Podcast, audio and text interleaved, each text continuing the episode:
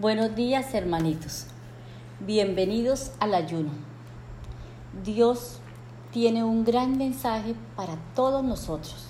La enseñanza de hoy es referente a la obstinación o terquedad que es considerado por Dios como un pecado similar a la idolatría. El pueblo de Israel solicitaba a Dios una organización social diferente, querían una monarquía porque creían que con un rey podrían derrotar a sus enemigos. Y el Señor les advirtió de las irregularidades y las injusticias que podría cometer un rey. El pueblo tercamente no siguió las sugerencias y siguió insistiendo. Y nos cuenta la Biblia en Primera de Samuel 8:20. Nuestro deseo es ser como las naciones que nos rodean. El reino juzgará y será nuestro líder en las batallas. Así que Samuel le repitió al Señor lo que el pueblo dijo, y el Señor respondió, haz lo que te piden y dales un rey. Entonces Samuel estuvo de acuerdo y los envió a sus casas. Así que Samuel, autorizado por Dios, ungió como rey de Israel a Saúl, un guerrero de prestigio. Su reinado representa históricamente un tránsito entre la época de los jueces y la monarquía organizada de David y Salomón. Pero Saúl no tardó en desobedecer la voluntad del Señor y Dios dijo a Samuel, y escrito está en Primera de Samuel 15:11. Lamento haber hecho a Saúl rey, porque no me ha sido leal y se ha negado a obedecer mi mandato. Al oírlo Samuel se conmovió tanto que clamó al Señor durante toda la noche. Entonces Samuel habló con el rey Saúl y éste se excusó en su ejército por la desobediencia a las instrucciones de Dios. Pero el Señor conocía el corazón del rey y le envía este mensaje con Samuel.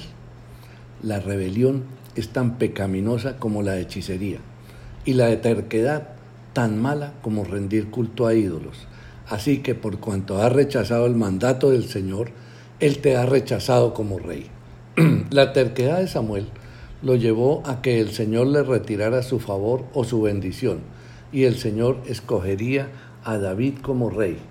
En lo que se refiere a seguir los mandamientos de Dios, no debemos ser tercos, obstinados e intratables. Es que la palabra hebrea traducida como terco significa dar la espalda, ser moralmente obstinado, ser rebelde. Salmos 32.8 nos dice al respecto. El Señor dice, te guiaré por el mejor sendero para tu vida. Te aconsejaré y velaré por ti. No seas como el mulo o el caballo, que no tienen entendimiento, que necesitan una brida y un freno para mantenerse controlados. Hermanitos, por amor a Dios, tengamos presente que las actitudes de nuestro corazón nos pueden alejar del propósito de Dios para nuestras vidas. Así que tengamos cuidado porque un corazón obstinado puede hacer que perdamos las bendiciones y el favor del Señor.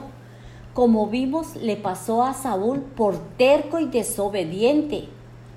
Dios considera la terquedad un pecado tan grande que Él lo incluyó en lo que parece ser hoy un castigo demasiado severo para un hijo obstinado y rebelde. Nadie quiere tener una clase de hijo de esa condición. Si un hijo se negaba a obedecer a sus padres, no respondía a la disciplina y llevaba una vida libertina, los padres tenían que llevarlo a los ancianos de su ciudad y todos los hombres de su ciudad lo apedrearán y morirá. Así quitarás el mal de en medio de ti y todo Israel oirá y temerá. Lo dice en Deuteronomio 21, 21. Hermanitos, la terquedad, el desafío a Dios y a su autoridad establecida es un delito grave que puede propagarse como veneno en toda una comunidad, en toda una familia. La ley mosaica contra la tercera rebelión se diseñó para detener su propagación. El Salmo 78 nos dice, de modo que cada generación volviera a poner su esperanza en Dios y no olvidara sus gloriosos milagros, sino que obedeciera sus mandamientos. Entonces, no serán obstinados, rebeldes e infieles como sus antepasados, quienes se negaron a entregar su corazón a Dios. Aquí podemos comprender que para dejar la obstinación de lado hay que conocer la palabra de Dios, hay que entenderla, hay que practicarla. Veamos pues en el Nuevo Testamento podemos también conocer ejemplos de terquedad.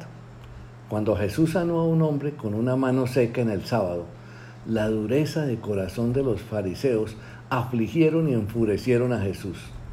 En lugar de alabar al Señor por su poder para sanar y reconocerlo como su Mesías, los corazones rebeldes de los fariseos hicieron que tuvieran un intento de matarlo, porque eran obstinados y tercos.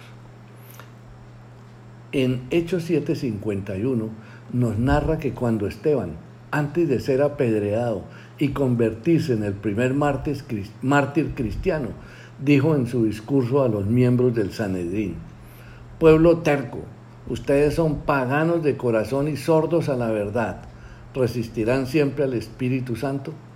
Eso es lo que hicieron sus antepasados y ustedes también. Cuando Pablo predicó a los judíos en Corinto, ellos siguieron rechazando el mensaje de salvación a través de Jesucristo. Durante tres meses Pablo razonó con ellos en la sinagoga, pero endureciéndose algunos y no creyendo, maldiciendo el camino delante de la multitud. Hechos 19:9 como resultado Pablo tomó los discípulos y dejó en su terquedad e incredulidad a aquellos que rechazaban las buenas nuevas. Lamentablemente, esta es la suerte que les espera a todos aquellos que persisten en rechazar a Cristo. Eventualmente, Dios los entregará a la dureza de sus corazones y ya no les va a suplicar. El triste resultado de tal obstinación similar a la de una mula queda claro en Romanos 2.5. Pero eres terco y te niegas a arrepentirte y abandonar tu pecado. Por eso vas acumulando un castigo terrible para ti mismo, pues se acerca el día de la ira en el cual se manifestará el justo juicio de Dios. Él juzgará a cada uno según lo que haya hecho. Hermanitos, vale la pena que reflexionemos sobre qué hay detrás de la obstinación o terquedad. Bueno, eso está claro. Tenemos que pensar bien ¿Qué nos lleva a ser obstinados, a ser tercos? Puede ser el deseo de independencia. Fue lo que hizo el rey Saúl al no obedecer y hacer las cosas a su manera. También lo hizo Caín, que ignoró la voluntad de Dios. Puede ser también la rebeldía, que nos lleva a la terquedad de no respetar ninguna autoridad civil o militar ni tampoco eclesiástica, y no obedecer sus órdenes o mandamientos. La rebeldía es como la idolatría. Dios ve con malos ojos al rebelde. También puede ser nuestro orgullo y la autosuficiencia que nos llevan a tener la idea de que somos infalibles, a creer que todo lo que decimos o hacemos es lo correcto. Nos conducen a considerar la opinión propia por encima de lo que Dios dice y de la de los demás. Debemos renunciar a nuestra opinión que nos lleva a cometer muchos errores, porque como dice la palabra, engañoso es el corazón del hombre. También ocurre que si somos tercos nos equivocamos y culpamos a los demás o buscamos excusas como Saúl, que culpó a su ejército por la desobediencia a Dios. Y también tenemos el ejemplo de Adán, que cuando pecó y el Señor le pregunta, él culpó a Eva por su pecado. Seamos responsables, no culpemos a los demás, no creamos que somos infalibles, reconozcamos nuestros errores. Otra razón también puede ser la falta de crecimiento espiritual. A veces no tenemos el fruto del Espíritu porque nos falta el carácter de Jesús para obedecerle al Padre. Nos puede faltar la humildad y el dominio propio para vencer la terquedad. Hermanos, los invitamos a reflexionar sobre si somos obstinados o no. ¿Será que nosotros, antes de tomar una decisión, consideramos si esa es la voluntad de Dios? Pensemos.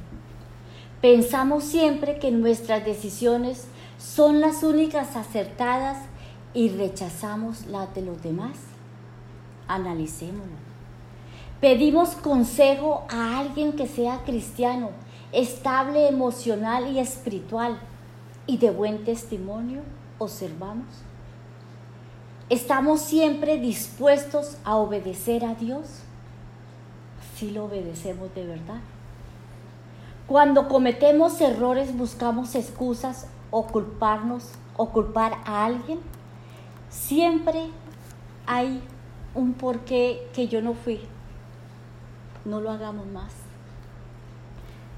Padre bendito, en tus manos colocamos esta enseñanza, Dios para que nos abras nuestro entendimiento y reconozcamos de corazón sincero que estamos haciendo mal.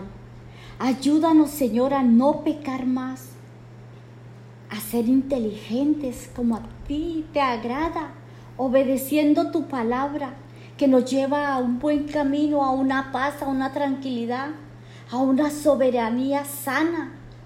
Ayúdanos, Señor, a caminar derechito hacia ti, a no desviarnos, Padre bendito. Ayúdanos, Señor, a depender de ti, a creer en ti, a buscarte a ti, Padre bendito. Gracias Jesús de Nazaret, porque cuando tú ves que estamos fallando, tú intercedes por nosotros. Gracias Espíritu Santo, porque tú nos haces sentir que estamos mal y nos ayudas a caminar bajo tus alas. Gracias Padre, gracias Hijo y gracias Espíritu Santo de Dios. Dios los continúe bendiciendo hermanitos. Amén.